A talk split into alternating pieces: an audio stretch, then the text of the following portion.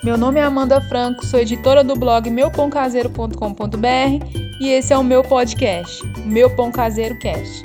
Aqui nós vamos falar sobre panificação, fermentação natural e muito mais. Vem comigo! Olá, tá começando mais um Meu Pão Caseiro Cast. Sou Amanda Franco e hoje a gente vai falar sobre um problema que pode afetar até o mais experiente dos padeiros porque o seu pão artesanal fica maçudo, pesado e não cresce. Você sabe por quê? Então imagina a cena. Você mistura todos os ingredientes do pão, sova a massa, espera crescer e coloca para assar. Só que na hora que você abre o forno, você vê que seu pão não cresceu. Baixa até uma tristeza, né? Mas não pode ficar triste. Mas isso não é o pior. A coisa fica ruim mesmo quando você corta o pão e percebe que além dele não ter crescido como deveria, ele ficou maçudo.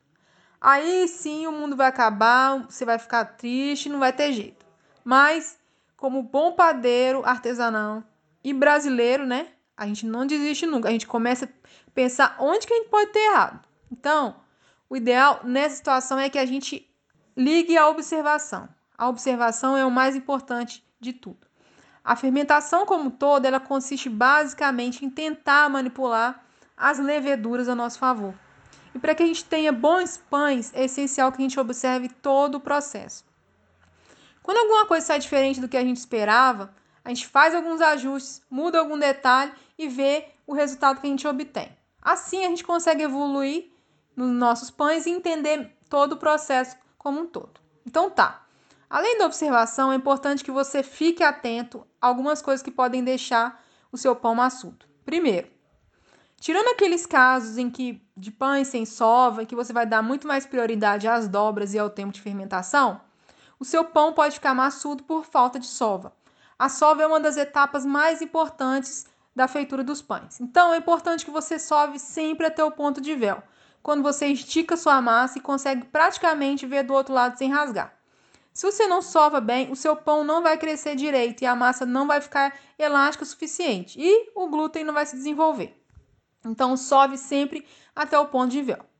Então, o seu, o seu pão também pode ficar maçudo porque o fermento biológico estragou. O fermento biológico fresco tem que ser mantido sempre na geladeira para que ele não morra.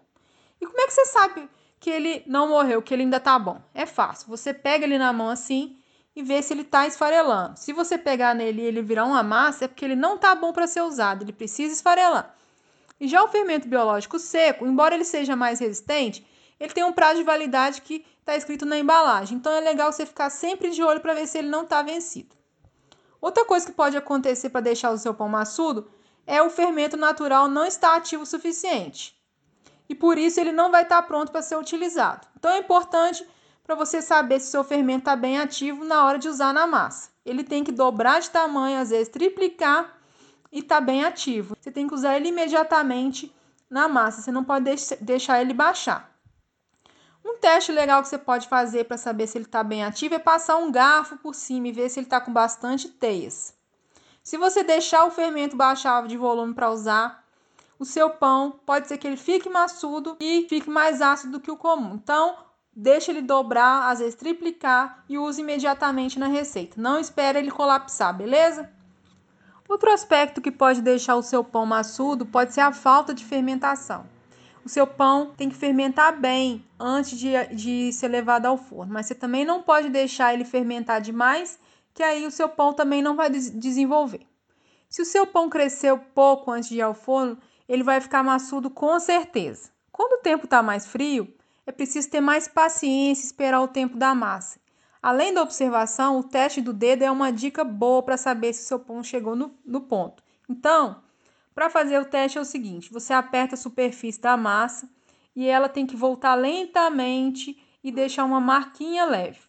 Se ficar essa marquinha, quer dizer que o seu pão está no ponto, está ótimo para ser levado ao forno. E esse teste ele vale para praticamente todo tipo de pão.